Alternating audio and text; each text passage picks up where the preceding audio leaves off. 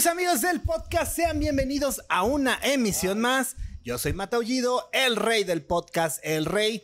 Y por supuesto, el rey de los videojuegos, el rey. Y de verdad, mi emoción es tan grande porque eh, hacía mucho tiempo que yo estaba pidiendo esta entrevista, este invitadazo que está el día de hoy con nosotros. Así que vamos a darle un aplauso a Francisco Barrios. El chingada.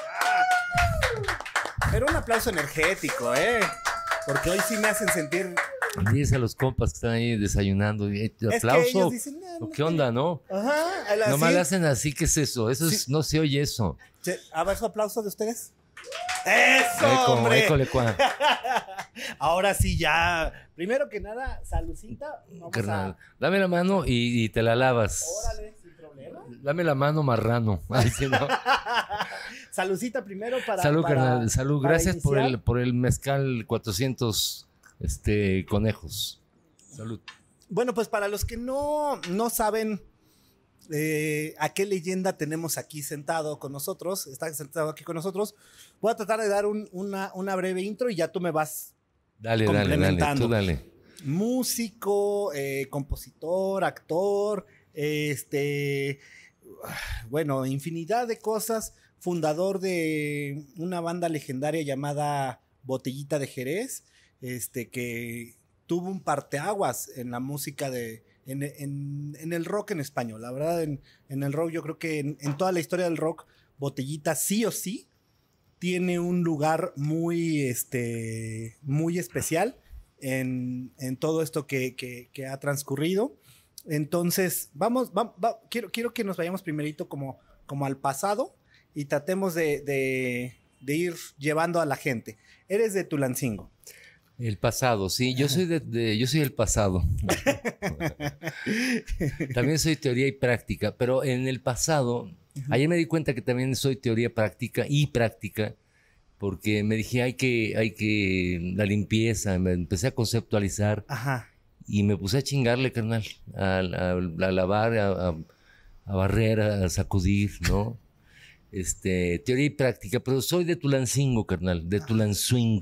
De Tulanswing. Sí, Tulanswing para que, ¿no? Para que, pa' que suene el, el, el Sí, por el swing, precisamente, aunque en realidad está llena de, de terratenientes, ¿no? Eh, de políticos corruptos, ¿no? Pero es Tulanswing. De, de, de, Tula- de Tulanswing, tus hermanos, bueno, tu, tu hermana, tu familia, también se dedican a la parte artística, la parte de la música, o Sí, estaban sí. en. Pues toda mi familia, no, no, no sé si así decir a la- al arte, ¿no? Pero en, en la familia siempre había música. Había canciones de, que cantaba mi hermana, mi hermano.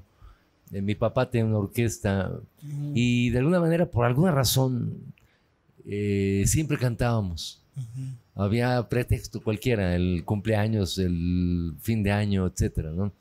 Entonces siempre hubo musiquita, hubo... Hay, hay casas donde, no sé en tu casa, carnal, pero... ¿Cómo te llamas? Matt.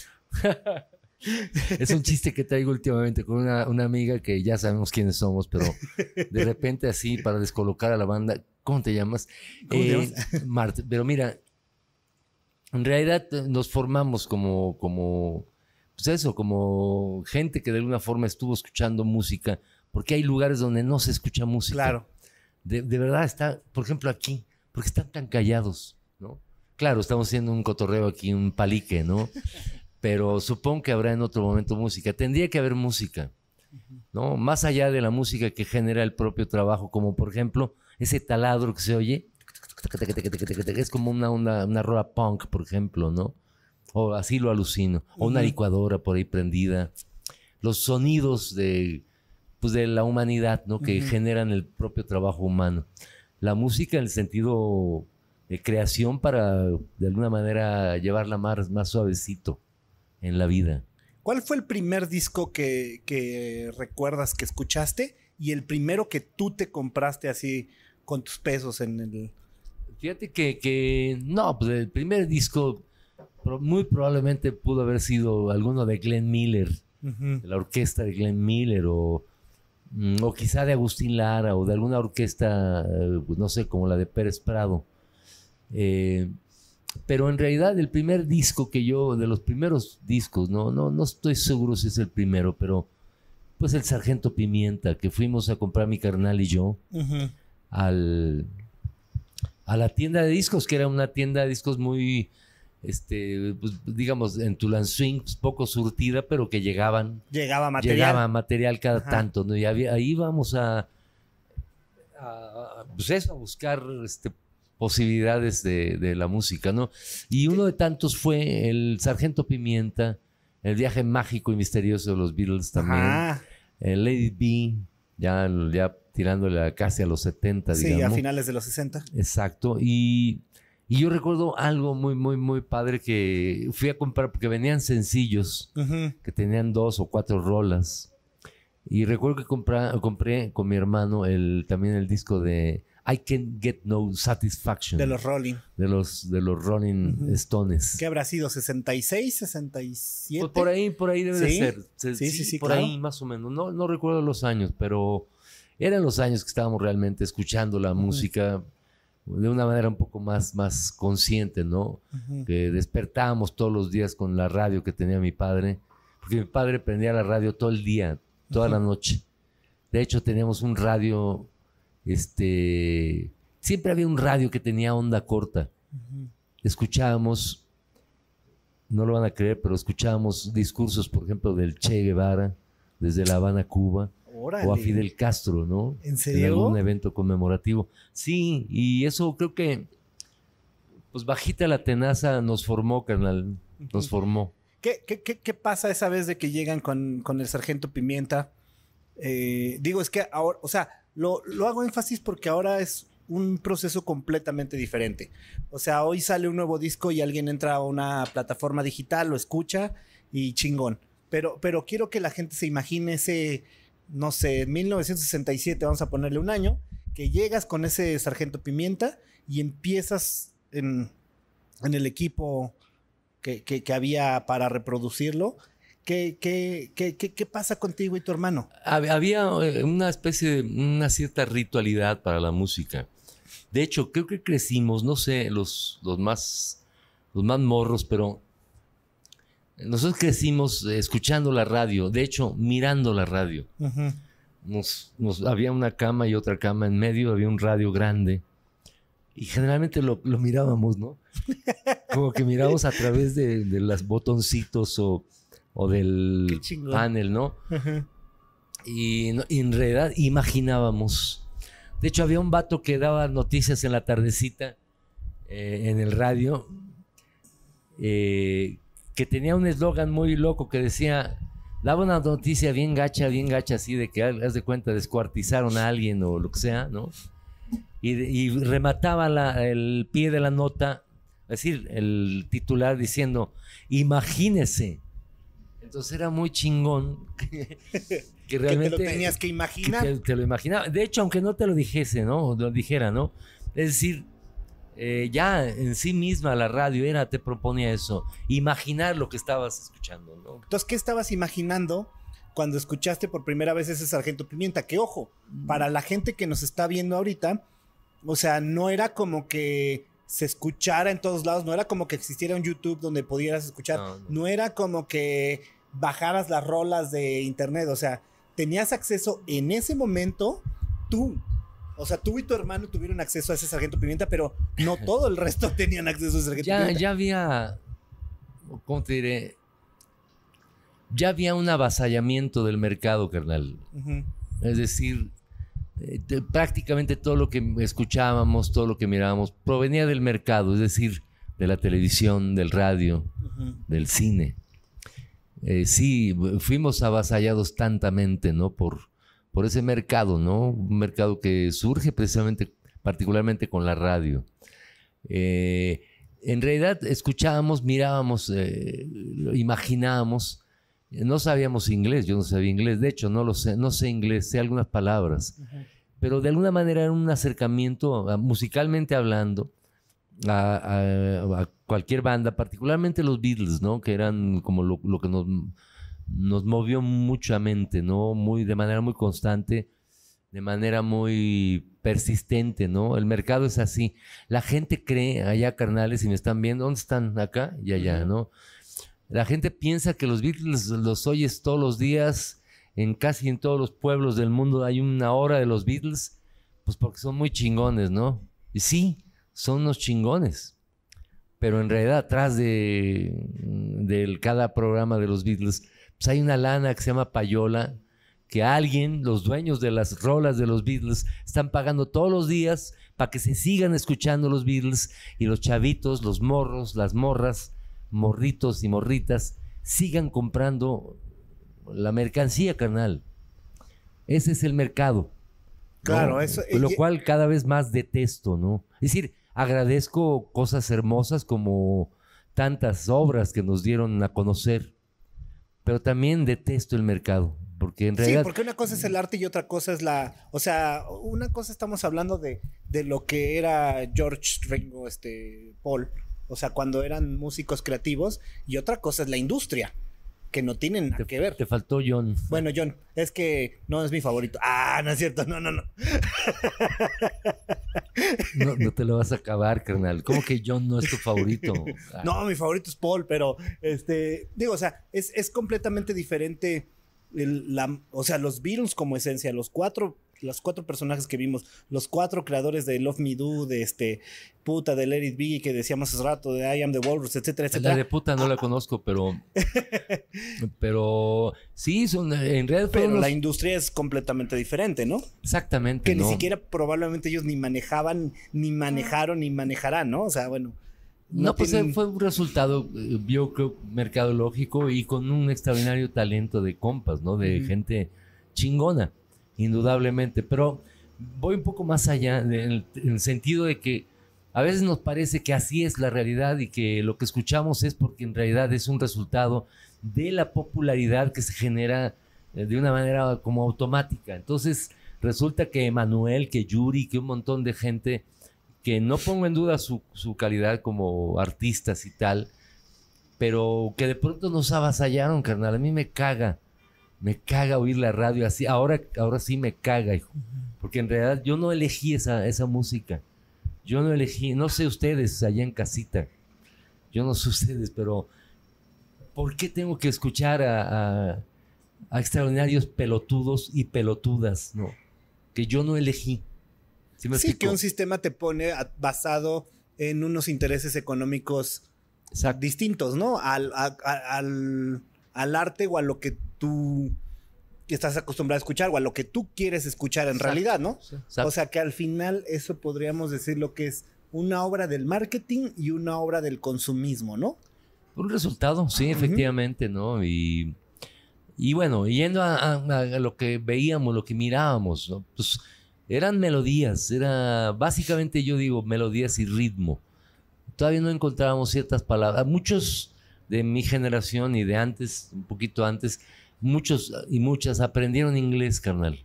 Escuchando a los Beatles, escuchando a los Rolling, ¿no?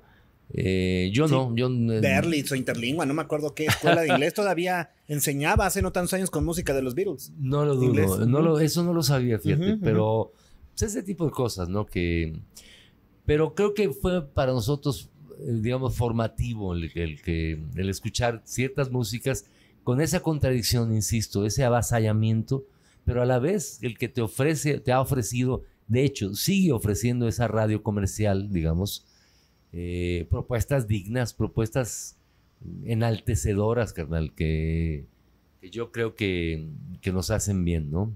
Luego, después, antes de, de, Botellita y de la primera banda, eh, ¿trabajaste en, el Banco Nacional?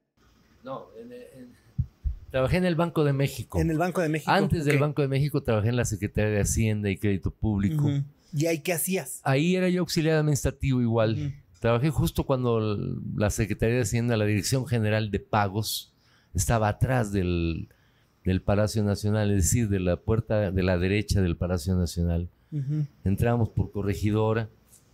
Eh, y bueno, esto te, estoy hablando de 1900, híjole, 73. 73 eh, y, y, fue para mí, fue extraordinario el poder, este, pues eso, vivir eh, esos años en donde todavía llegabas al Zócalo en tranvía. Ah, mira, ¿en serio? Sí, carnal, es una cosa. Ayer lo estaba, hoy lo estaba, lo estaba recordando. Pues del Zócalo salían algunos tranvías que iban hasta, digamos, hacia Tasqueña, digamos, ¿no? Y eran tranvías, lo que ahora es el metro de la línea azul. De la línea azul, ajá. Era, eran tranvías. Y hoy justo que venía para acá, porque tomé parte del metro en, allá en, su pobre casa, que está en Callejón General Anaya número 68, interior 12, ahí tienen su casa, Colonia San Mateo Churubusco, púntenle. Mándenme flores, regalos y así. Necesitas hacer tu lista de deseos en Amazon para que te llegue, Exactamente.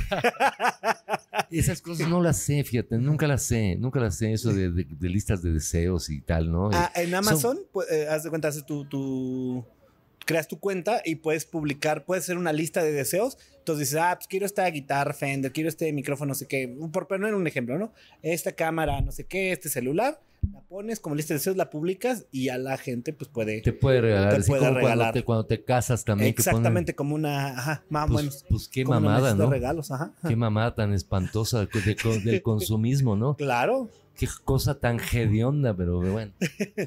¿Por qué sales del banco? Porque me corrieron, carnal. Eh, tratamos de armar un sindicato bancario.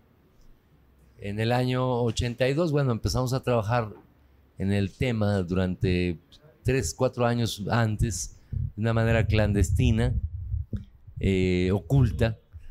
Eh, cooptamos a un grupo de siete, cooptamos a muchos siete y generamos un movimiento clandestino por un sindicato bancario que reivindicara nuestros derechos, etcétera, ¿no? Pero en el 82, eh, justo, pues nos descubren y a mí me inventan una que le falté al respeto a, mi a mi jefe. Hubiera, ojalá lo hubiera hecho, ¿no? Pues para que hubiera valido la pena. no, valió la pena de todos modos, porque en realidad hicimos un gran pedote. Fíjate, tomamos un, tomamos el, el, el penthouse del director, 400 cabrones y cabronas No, no entendían por qué, pero pues yo sí había oído el informe presidencial de López Portillo que a los trabajadores bancarios nos decía, sindicatos, ánimo, ánimo, y ahí vamos de pendejos, ¿no? Nos abrimos públicamente y pues nos dieron cranquis, carnal. Después ya les gané el pleito porque fue un despido injustificado les gané el pleito, pero decidí que me indemnizaran. Eh, porque ya no era, no era. ya no era sano también. Ya no era sano estar en una chamba donde nuestra célula revolucionaria de trabajadores bancarios decidimos que, pues, como, se dice en francés, a la ver y a plancher. Que, quiere decir muy lejos, muy lejos. Entonces ya me fui. Me fui. Y desde entonces eh, comenzó el trajín, mi carnal. me metí a dar clases en una escuela secundaria, una secundaria pues propositiva, digamos, llamémosle una secundaria activa de, profes eh, inteligentes que buscaban un modelo distinto de educación, ¿no? De, más que educación, de ese proceso enseñanza-aprendizaje. De esas bases. Y ahí fue durante un año y cachillo que estuve chambeando. Mientras tanto se fraguó lo de Botellita Jerez. Pero antes de Botellita, formaste a los Nacos. No, no, no, yo no lo formé. Yo me integré. Ah, tú te integras a los Nacos. Me integro al grupo Los Nacos en el año 76 junto con Elia Crot, madre de mi primera hija.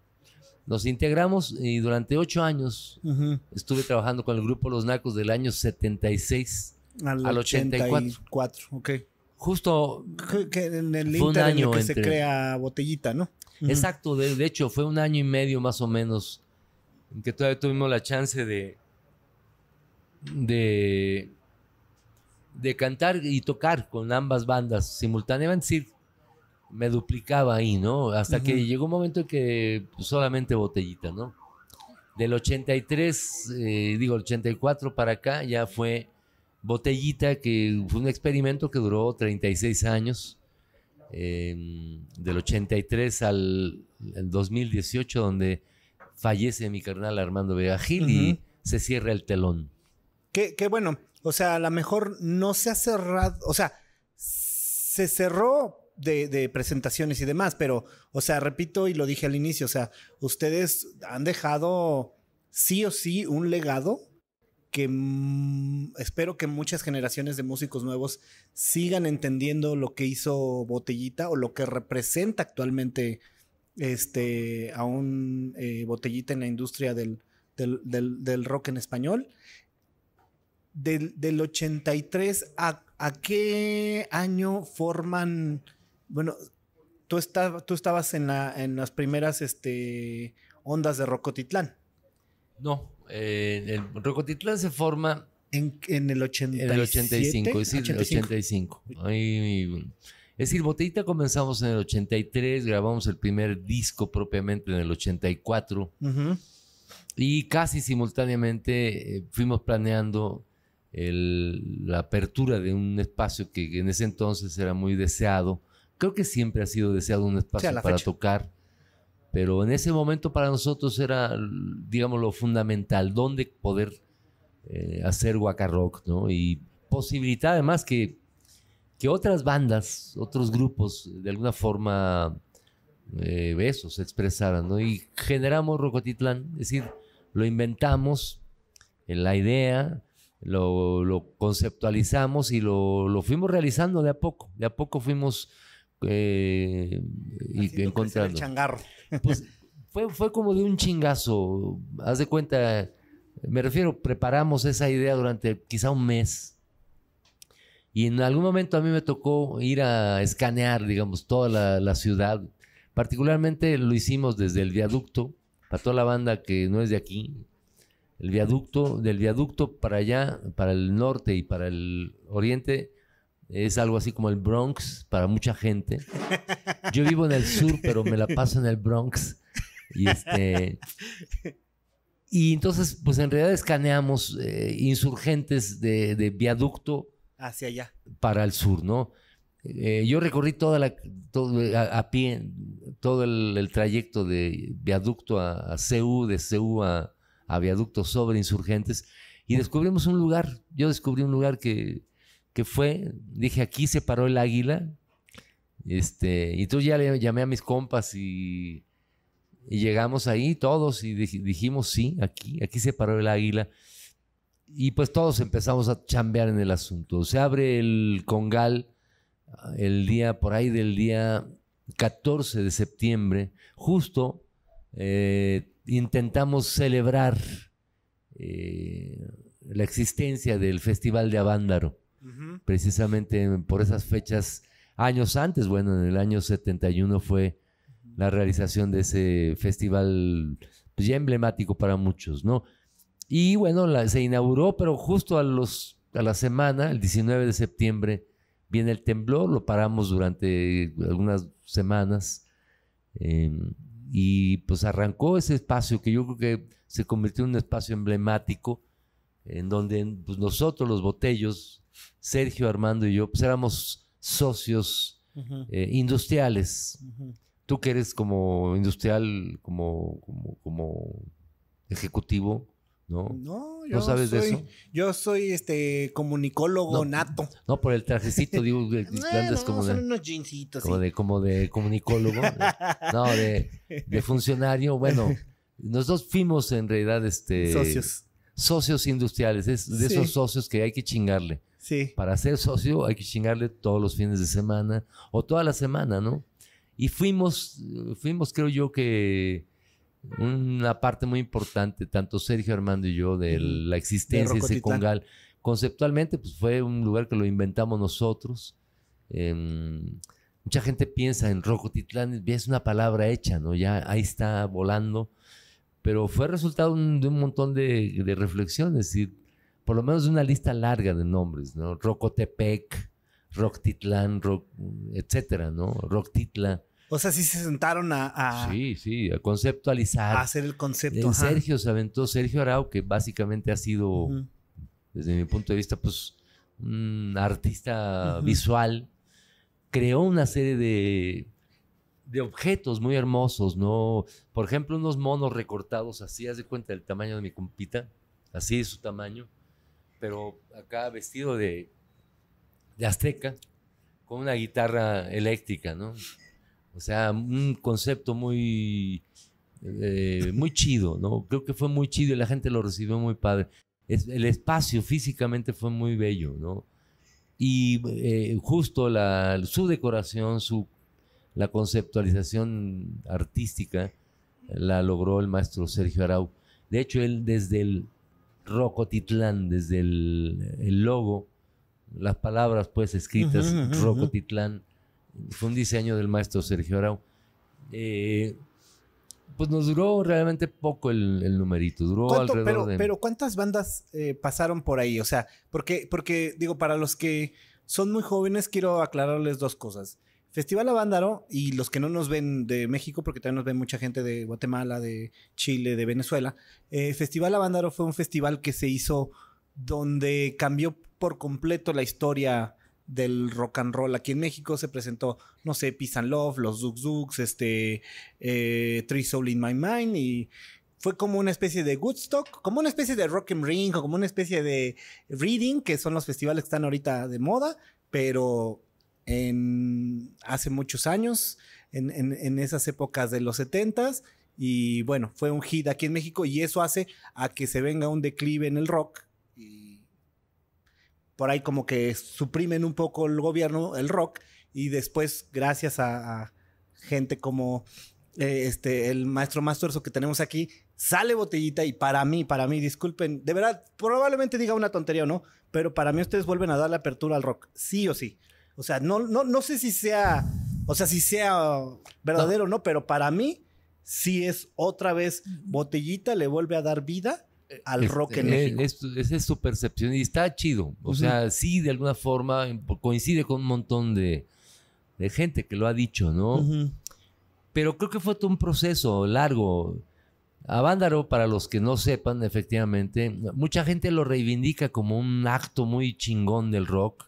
Y sí, lo fue.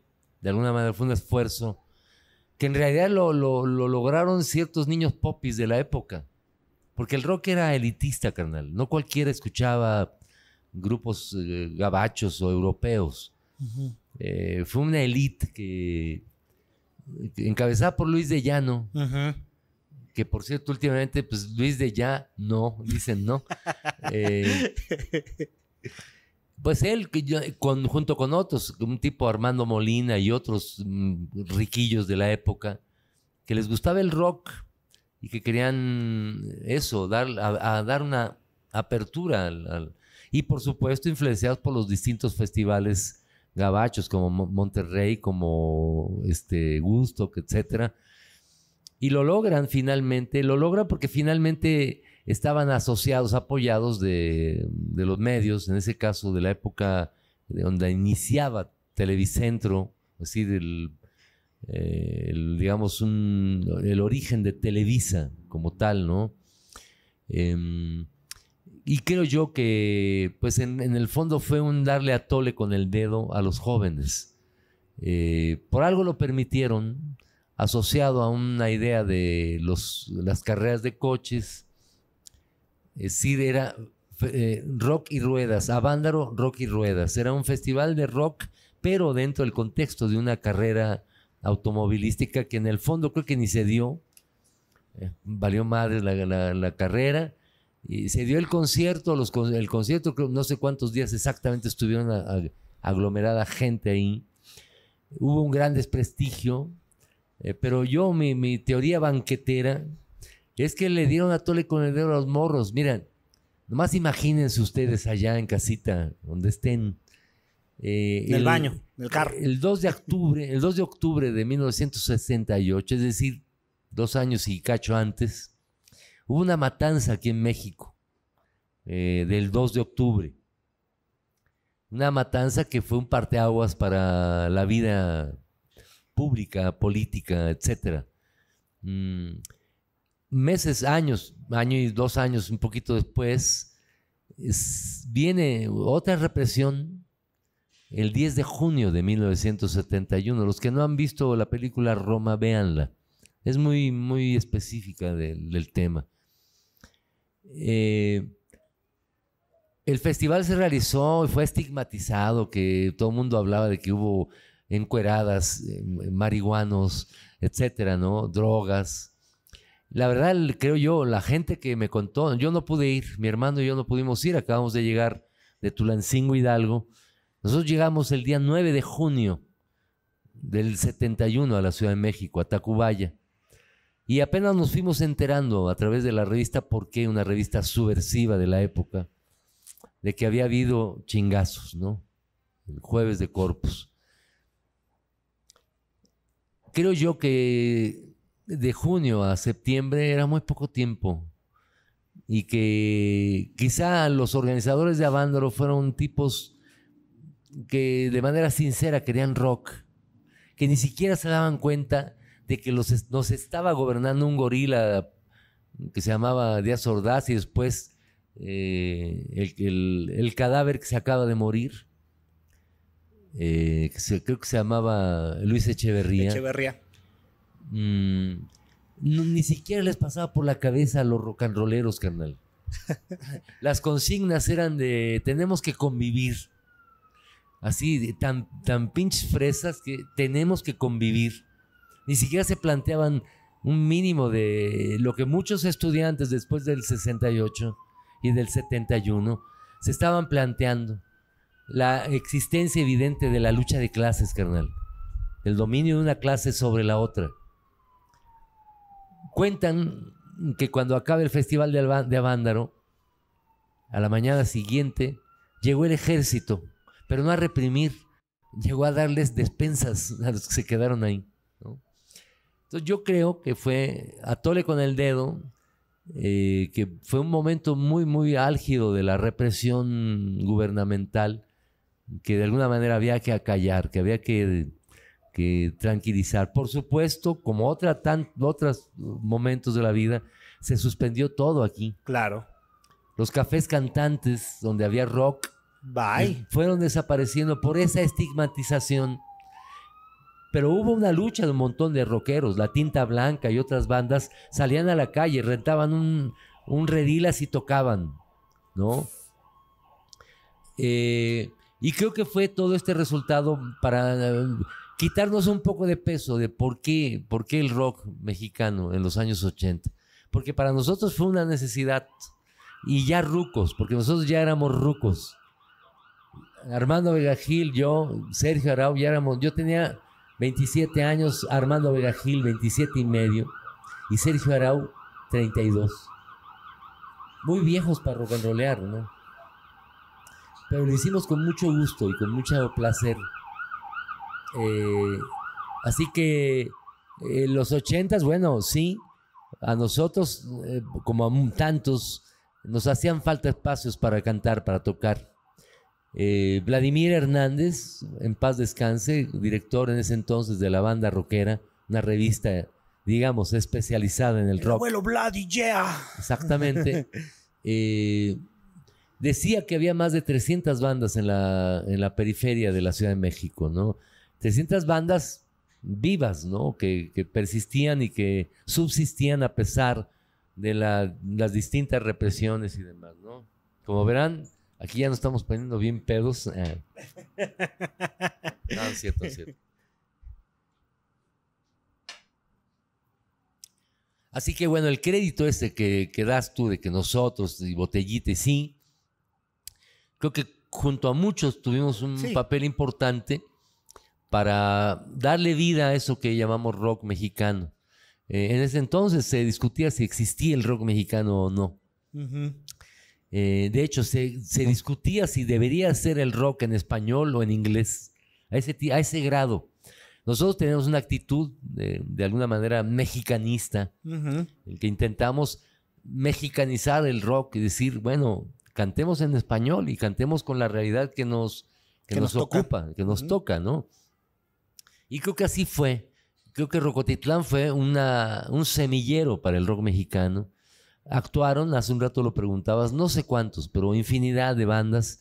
Creo que de la época estuvieron todas, todas las bandas que existieron en ese momento.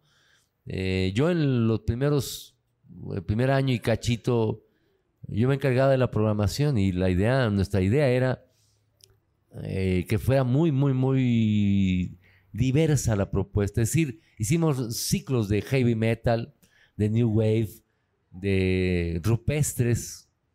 Acaba de morir Rodrigo González.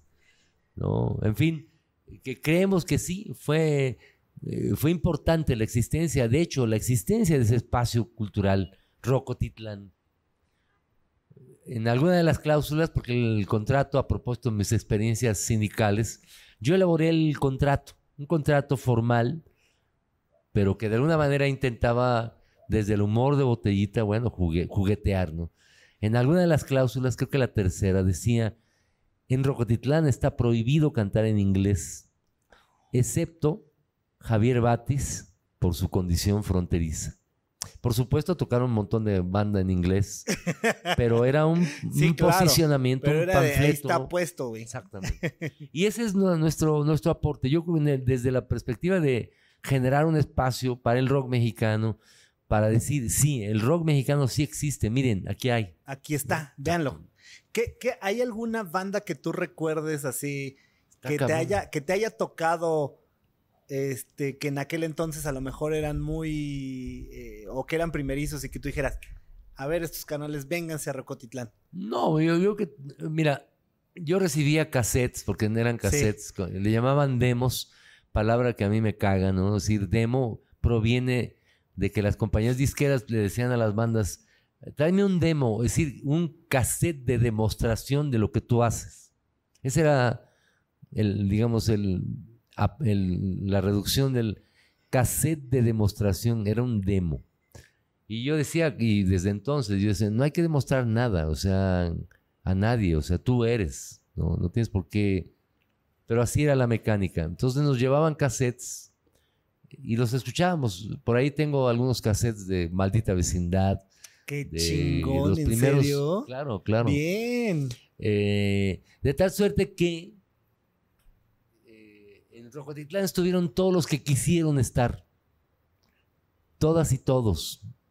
Eh, durante toda la semana. No sé, hacíamos una programación muy diversa. Por ejemplo, durante mucho tiempo, casi, yo diría por ahí de un año, todos los martes se presentaba el maestro Jaime López con invitados, él solo.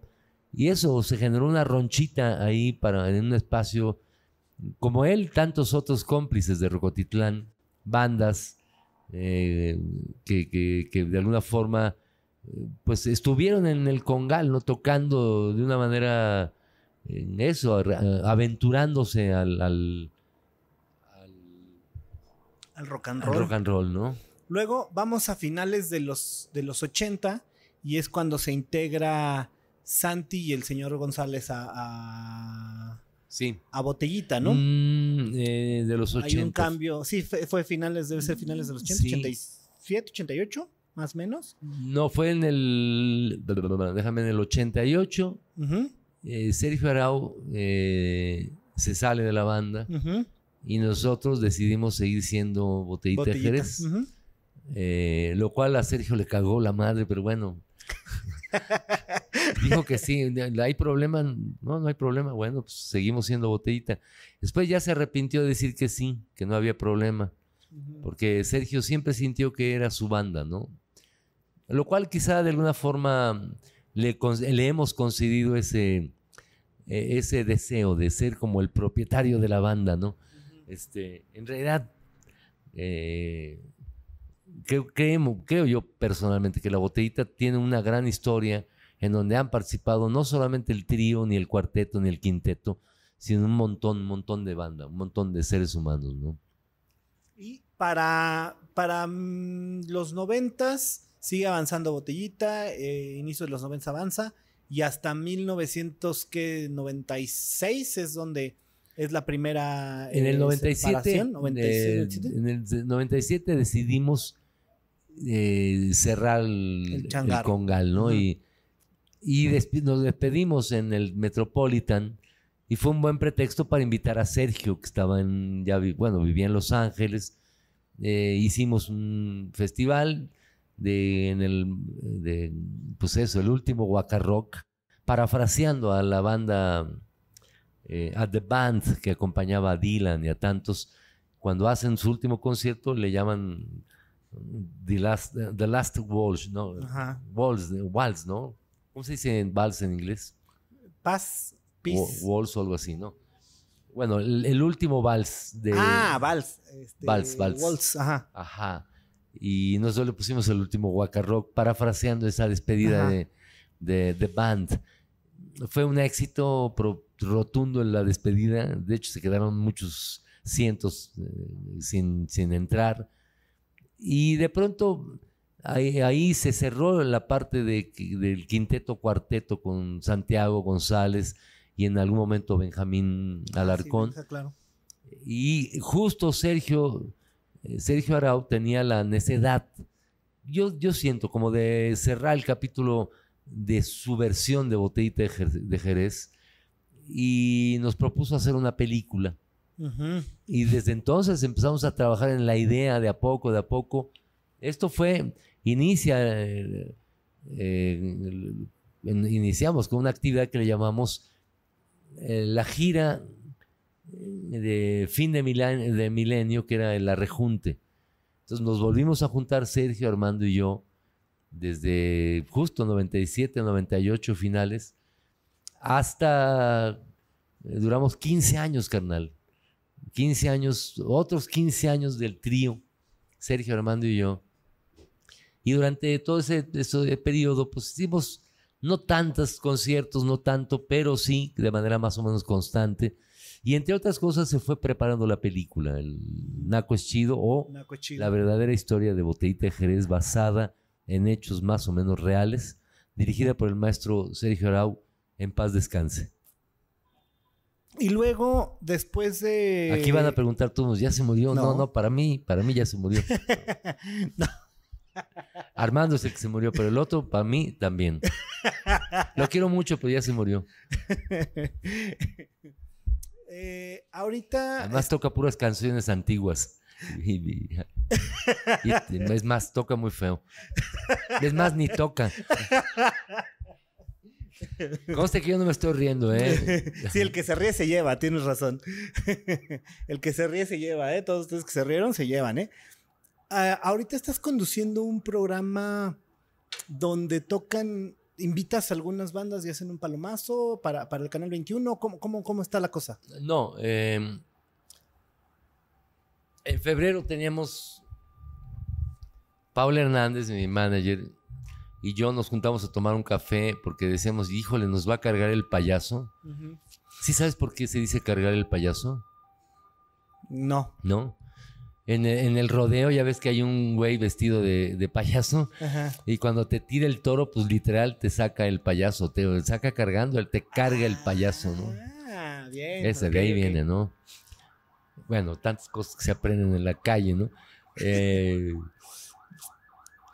y no sé por qué te estaba diciendo eso, hijo, pero Por el programa del, del ya, que iba a porque cargar el estaba payaso. cargando el payaso. Es que así es la marihuana, hijo. Se, le van, se te van las cabras un poquito. Pero es re bonito no saber qué sigue y de repente improvisar, ¿no? Y Re- irte, regresar, pero regresas de este agar- lado. agarrarte agarrarte luego de por cualquier lado. No, el chiste es que Pau y yo nos, ve- nos vimos y decimos, decíamos, bueno, pues ¿qué hacemos? No, estamos tarde en la chingada, ¿no? Entonces yo le hablaba de que, que yo en- durante la pandemia, pues me puse mi PayPal, así, mi manito en el Facebook, y me eché unas rolas y, y cotorreaba y me echaba unas rolas y ponía mi manito para vivir, ¿no? Y gracias a eso sobreviví. Entonces a la Pau me, me dijo, pues yo tengo relación con Capital 21. Estoy haciendo el programa tal y tal. Y me dijo, si quieres les proponemos a los compas de, de Capital 21 un programa. Porque yo desde mucho tiempo tenía esa idea de un programa de, pues particularmente de, de la canción cualesquiera que sea su forma, su ritmo, su, su estilística, digamos, ¿no? Y pues eso, esa misma tarde la Pau le presentó un proyecto a José Luis, que, que fue después el director del programa. Eh, Capital 21 dijeron sí a todo y nosotros también. Y realizamos una primera temporada de lo que eh, se llama La otra canción o Cuando vienes a cantar a la casa. Mm, con invitados en, casa, en una, en una, especie de azotea como esta. No, no con esos edificios tan, tan impresionantes, ¿no?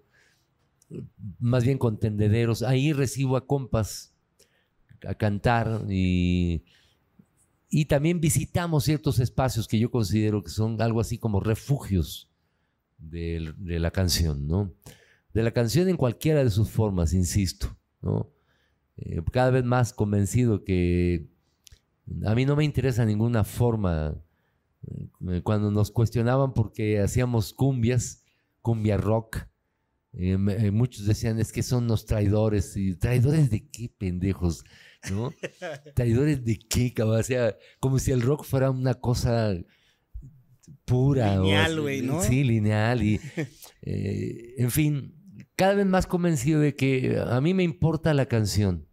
Ese objeto generalmente tan, tan pequeño, ¿no? De dos, tres minutos. Eh, cada vez más, ¿no? Eh, justo a propósito de, del premio Nobel de Bob Dylan, que en realidad fue un llamado como de, de, atención que digo, órale, o sea, lo que nosotros hacemos es literatura. Dice el Wikipedia, la canción es una obra literaria generalmente escrita en verso para ser cantada. Y eso es lo que hacemos. Más allá de la forma, insisto, rítmica. Eh, y creo que eh, estamos teniendo un resultado chingonísimo. Un resultado que oye muy padre porque sin quererlo estamos documentando algo que durante más de 40 años, digamos 50 años o más incluso, ha sido avasallado por ese mercado del que hablábamos al principio. Claro. Porque de pronto te sabes, te sabes rolas de Yuri, de Emanuel, de Timbiriche, y no sabes por qué te las sabes. Porque las, las sabes, en, las oyes en la calle, en todo, todo mundo las tiene. Es una, una penetración yo siento incluso agresiva. Psicológica. De todo tipo, ¿no?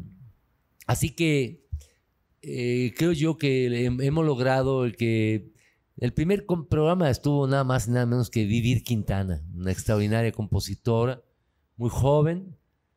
Eh, estuvo también el maestro Armando Rosas, extraordinario rolero, rupestroso, extraordinario músico, quien hizo, por ejemplo, la música de la película El violín, con la camerata rupestre hace muchos años, en fin, y tantos otros, el maestro León Chávez Texeiro, jóvenes extraordinarios como Seiba Cuicani, con una jaranita.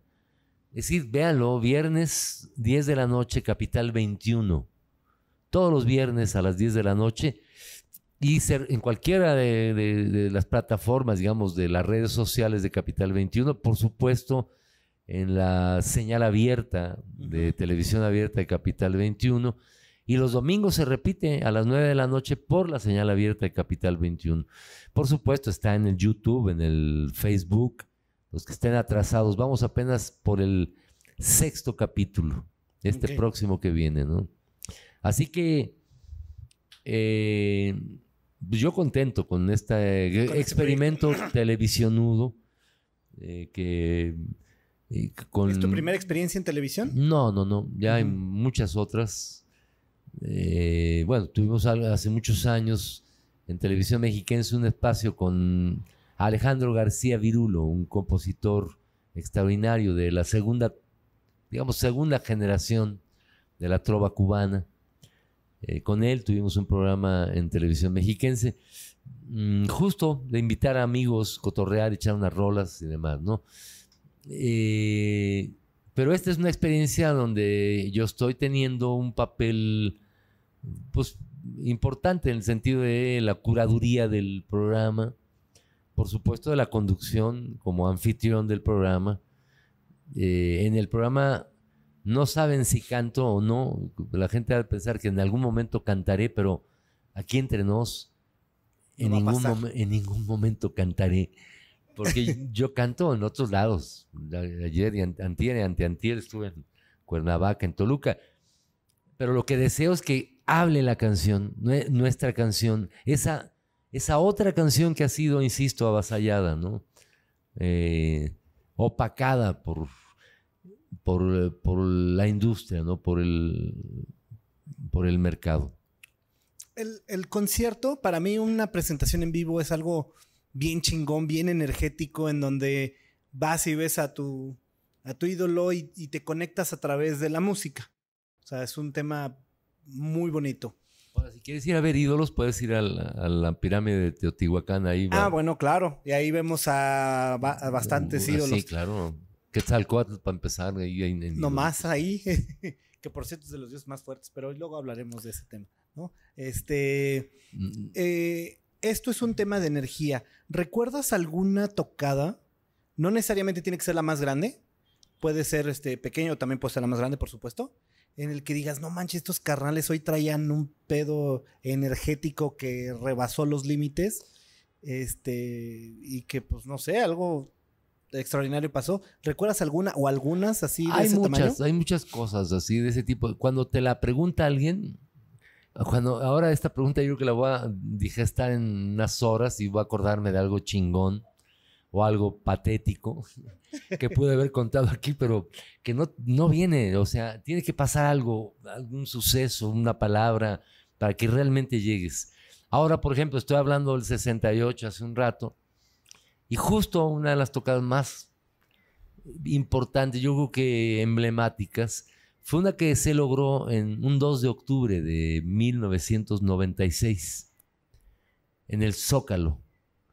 Fue una marcha, pues una marcha conmemorativa del 2 de octubre, que justo esa marcha fue una marcha que en donde los jóvenes participantes y todos los colectivos participantes eh, discutieron si, si habría música o no, porque consideraban que si hubiera música eh, sería una cuestión festiva. Eh, y muchos opinamos que sí, que tenemos que celebrar la vida. No íbamos a celebrar la muerte, que queríamos celebrar la vida y la lucha de distintos compas que durante todos estos años, 68 hasta la fecha, en ese entonces, eh, era importante, ¿no? Entonces participamos con un camión de redilas donde íbamos básicamente Poncho y de Santa Sabina, eh, del, grupo Lanao, Diego, otros compas más. Y justo una noche anterior nos, nos, nos pusimos de acuerdo para hacer una serie de consignas cantadas, ¿no? Por ejemplo, la de Pink Floyd, esa tan tan tan tan tan tan tan chingale compay, chingale compay. Esa, por ejemplo, tiramos un rollo así de vamos a la marcha, no recuerdo las palabras, porque nos pusimos a escribir y eh, durante todo el trayecto de la marcha fuimos cantando esas consignas, ¿no? Con canciones, algo así como parodias, de, alguna manera. Y eh, la marcha cierra en el Zócalo, y en el Zócalo justo se hace un gran, gran, gran toquín que abre el grupo Lanao. Continúa Botellita de Jerez en su versión de cuarteto González, Santiago, Armando Vegajid y yo. Y cierra Santa Sabina, nada más y nada menos, con Rita Guerrero y la Santa Sabina. Un toquín extraordinario, o sea, había más de 60 mil personas, yo creo, y ha sido de los slams que he visto un poco así más directo, en, donde la banda daba un remolino así impresionante y la plataforma, digamos, del zócalo se movía. Rebotaba. Se movía muy cabrón, muy cabrón. Parecía que traía resortes, ¿no? Sí, exacto. Estábamos tocando y así, ¿no? Bueno, y después luego dije, no, pues es, la, es nada más aquí. No, cuando bajé y tocó Santa Sabina, peor, porque por supuesto, con la Santa Sabina que estuvo en unos de esos momentos gloriosos, ¿no? Con la Rita hermosa, eh, fue un toquín memorable el zócalo se movía, o sea, todo el zócalo se movía de una manera impresionante. Eso creo que fue una de las tocadas más, más emblemáticas porque, para ti. Sí, porque implicaba no solo tu ego de cantar y de sentirte muy, muy nalga, ¿no? Eh, No, era un resultado colectivo, un resultado, un resultado donde Sí, una unión eh, colectiva, con, justo. con un montón de, de participantes un y además con un significado, eh, yo, yo creo, trascendente. Vamos a pasar a la historia, a la sección de la historia de terror. Tú dices en qué consiste la historia de terror. Tienes que platicar qué es lo peor que te ha pasado antes o durante una tocada. Llámese que te zurras en los chones, llámese que le cae un rayo al avión en el que vas antes del concierto, llámese que estás en la, vas a la, hacia el norte y te paran los, este, los militares, te, se pierden los instrumentos, no sé, se cae el escenario, lo que sea. ¿Cuál es tu historia de terror? O tus historias de terror, porque creo que debe de haber varias. La historia de terror más grave, más grande, es. eh, y no porque el Me Too eh, no fuera pertinente, yo creo que lo fue. Pero lo que estaba, los seres humanos que estaban detrás del Me Too, eh, que yo sostengo que fue la derecha, hablo de, de posiciones políticas, el que de una manera absolutamente deliberada intentaron desprestigiar a Armando Vega Gil y generando su suicidio. Esa es la más grande que precisamente cerró para siempre el escenario De botella. de Botella y Tejeres, ¿no? Y no estoy reclamando al Me Too, porque el Me Too desapareció justo con la muerte de Armando. Claro. No, estoy hablando de lo que estaba detrás del Me Too. Como está detrás, como lo que está detrás de Loret de Mola, como lo que está detrás de Broso el payaso, de Ciro Gómez Leiva y de una sarta de hijos de la chingada, ¿no? Retardatarios, ¿no? como dice el, eh, el régimen actual, conservadores de mierda, ¿no? Creo yo que eso es eh, Sí, la historia. esa es la historia más triste y más fea que hemos vivido. Hemos vivido otras, ¿no? Sí, Pero que son de risa, ¿no? Son de risa. Porque más allá de que Armando se inmolara, es decir, más allá, y también insisto, de, de que la culpa la tenemos todas y todos. Y cada vez, de a, ca- de a- de a poco, como dijera Mucho. aquel filósofo Derrida, ir deconstruyéndonos, carnal, como machos. Cada vez más es claro, por eso insisto, la pertinencia del Me Too, no de lo que estaba atrás del Me Too. La pertinencia del Me Too es precisamente darnos color de que una cosa es el coqueteo mutuo Claro. y otra cosa es el acoso. Ya no digamos la violación y la violencia en cualquier en cualquiera de sus formas, ¿no? Esa es la más grande tragedia. Por eso se cerró el telón. Hubo la idea de hacer un homenaje, un invitar a muchos músicos, hacer un vive latino y no sé qué. Y yo la verdad me opuse porque Armando fue muy contundente. Se cierra el telón, tan tan. ¿No? Y de manera de Sí, manera directa. y, y firme, carnal. No, no es, es decir, eh, nada ya en nombre de la botellita de Jerez. Nada. Absolutamente. Vamos a suponer que esto es una máquina del tiempo y tienes la oportunidad de viajar hace 30 años. Vamos a viajar hace 30 años y te vas a encontrar contigo mismo. Y tienes la oportunidad de darte un consejo. Eso no significa cambiar el presente, o sea, es un multiverso, como se llama ahorita. ¿Qué consejo te darías a ti mismo hace 30 años? Eh, diría, híjole, síguele igualitito, igualitito, carnal. Siendo tú, carnal. Siendo tú como creo que has sido toda la vida. ¿No? Toda la vida. Creo yo que eso me diría, Eso síguele, síguele igualito. Mm, Como, como hace tantos años he pensado, no te conviertas en ningún momento en bufón del rey. ¿No? Jamás. ¿no? Me diría, eh, vas chido, carnal, ¿no? Vas chido y Rífate. chingue a su madre la lucha de clases, ¿no? O sea, a disolverla, ¿no? Y a darla primero, ¿no? Ahora, vamos a abrir otro multiverso. Y en este llega Dios, Buda, Mahoma, este, la mano del mono de los deseos, el que sea. En, en quien creas. Y te dice, mijo, en esta abre un multiverso y ahí te da la oportunidad de ser cualquier músico, el que sea. Hace rato hablábamos de John Lennon, de Mick Jagger, de, no sé, a lo mejor David Bowie, Elvis Presley, quien sea. No se vale decir uno mismo.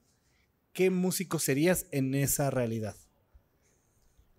Eh, León Chávez Teixeiro. Búsquele, carnal.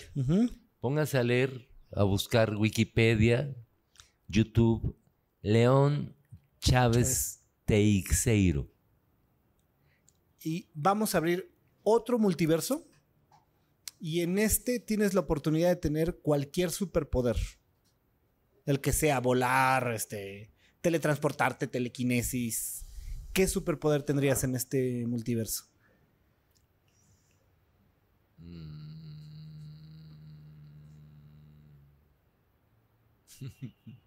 No, ninguno, carnal. No, no, esas cosas no me gustan. No, en realidad, la realidad concreta, ¿no? O sea, entiendo el multiverso y tal, eh, pero no, no. Mejor me imagino que, por ejemplo, que, puedo vivir ciertas cosas, otro multiverso, para un poco menos. eh, que puedes presenciar ciertas cosas. Me, me metería, sin, sin in- incidir en los hechos históricos, me metería, el otro día lo comentaba, entre Zapata y Villa en el Palacio Nacional, sentados en la silla presidencial, y escucharía qué dicen, qué le dice Zapata a Villa y Villa a Zapata, y, ¿no? Y yo mirar, ¿no? Qué, qué chido, ¿no? Estar ahí en ese momento estar en ese momento. Y si tuviera chance de, de decir algo que incidiera, ¿no? Lo dirías. Le diría a Zapata, vientos, carnal, no te quedes aquí. Órale, gallo. Vámonos, vámonos otra vez para la comuna, ¿no? Para, para la comuna de Morelos. Y a Villa le diría lo mismo, aguas que te van a chingar por porque te miran como un delincuente, ¿no? En fin, sí incidiría ahí, ¿no? Pero eso de tener un superpoder es una mamada, carnal. Nuestros, Eh, no es un multiverso, es una mamada y una muy mala mamada. Nuestros amigos de Ichi Toys hicieron favor de enviarnos un obsequio para ti. No, No sabemos si. no lo creo, no lo puedo creer. No sabemos si es de tu agrado o no. Nos costó trabajo escogerlo, ¿eh? No, hombre, qué cosa tan bonita. Miren, este, yo no me enteré, pero miren, hace, hace dos días, tres días, una amiga en el gabacho me mandó a hacer uno, pero de mí. Ah, no manches. Sí, Ajá. y es el 01. muchísimas gracias, de verdad, muchísimas gracias por este regalo. Sé que se están poniendo de, de moda, ¿no? Y, y que llevan muchos años ya. Este. Qué buena onda. Muchísimas gracias por vuestro regalito. Lo, lo conservaré hasta donde pueda, porque creo que lo voy a tener que, a su vez, regalar a alguien que, ¿no? Que le, le pueda hacer, que lo pueda hacer más feliz, ¿no? Claro, claro. Es para ti y ya tú sabes. Claro, muchísimas gracias, muchachos. Y eh, para cerrar, vamos a pasar a la sección de preguntas rápidas. No se vale decir paso, no se vale decir ninguna. Tenemos que escoger forzosamente una respuesta, ¿vale? Venga. ¿Los Beatles o los Rolling Stones? Hijo, los Beatles. ¿YouTube o Depeche Mode? Eh, YouTube. ¿David Bowie o The Cure? Hijo, David Bowie. ¿Café Tacuba o Molotov? Los dos. No se vale decir los dos. No me vale madres. ¿El Tri o el Aragán?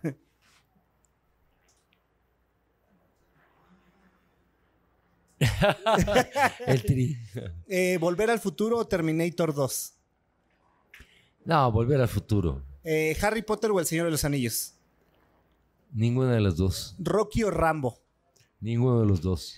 Ay, Rocky es buenísimo. No, me cagan, pinches. El Stallone. Me cagan, pinche, güey. ¿Una chela o un whisky? Un mezcal. ¿Un taco o una torta?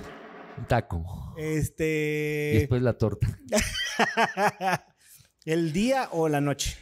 Híjole, la noche, pero al otro día el día. El día. y bueno, para despedirnos, algo que le quieras agregar a, la gente que estuvo viendo esto y tus redes sociales, por supuesto, para que la banda te siga. Te agradezco mucho. En primer lugar, les agradezco un montón a todas, a todos, de verdad, el- la invitación. Eh, de verdad. Eh, pues lo quiero decirles a todas, a todos que, que por favor lo tomen en cuenta. También los que están aquí, por favor, que Dios no existe, pero como estorba. Guárdenlo en, ahí en la solapa o en la valenciana del pantalón para cuando realmente les sea útil. Recuerden, el Mastorzo lo dijo. Dios no existe, pero como estorba. También otra cosa que les quería decir es que Santa Claus, los Reyes Magos y el Mastor son, los papás y las mamás. Pues cerramos. Felicidades, carnal. Salud. Híjole, ahí el último traguito. acabó. Dale, Este es por, por ustedes, por botellita, por todo el legado que tienen. Por vos, carnal. Órale, Venga. va. Pues chicos, nosotros nos despedimos. Yo soy Mata Ullido. Denle un aplauso, por favor, al más fuerza, chinga. ¿Cómo no, hombre? Yo soy de Matt. Nos vemos la siguiente semana. Cuchao.